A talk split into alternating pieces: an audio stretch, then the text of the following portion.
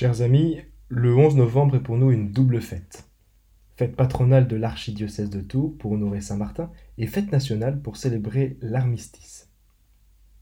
Saint-Martin, homme dont la charité et la générosité ont laissé une empreinte indélébile dans l'histoire de la foi, Saint-Martin, soldat romain au noble cœur, qui a débuté une voie spirituelle en offrant son manteau au pauvre Damien. Sa vie nous rappelle que l'amour et la compassion peuvent transcender la violence.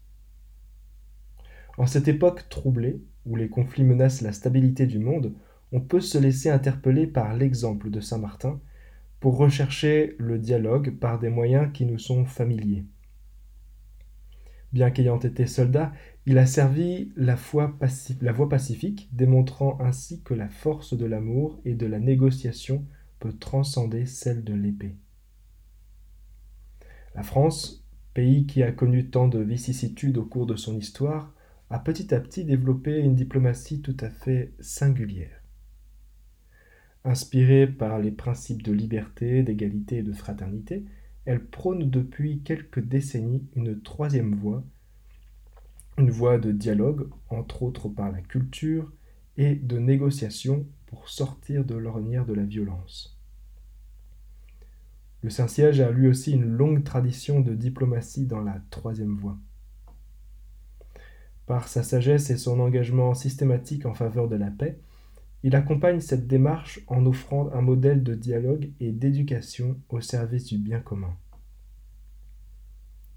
Dans ce monde souvent divisé, ces diplomaties du Saint-Siège et de la France sont des ressources à long terme qu'on peut valoriser pour avancer vers des résolutions de conflits plus pacifiques. Nous sommes appelés, en tant que chrétiens, à être ces artisans de paix, à suivre la voie tracée par Saint Martin, où la charité et la justice se font écho pour créer un tissu social solide et harmonieux. En cette journée de commémoration, reconnaissons le rôle essentiel de nos anciens combattants qui nous font l'honneur d'être présents parmi nous et de tous ceux qui ont servi sous les drapeaux. Leurs sacrifices et leur engagement sont une source d'inspiration pour nous tous. Puissent-ils trouver réconfort et soutien dans cette fête?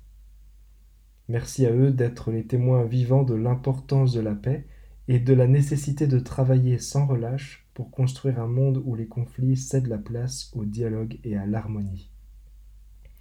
Puisse Saint Martin intercéder pour eux et pour nous tous, afin que notre nation et notre monde entier connaissent la grâce d'une paix durable, forgée dans la compréhension mutuelle et la fraternité universelle si chère à notre, à notre pape François.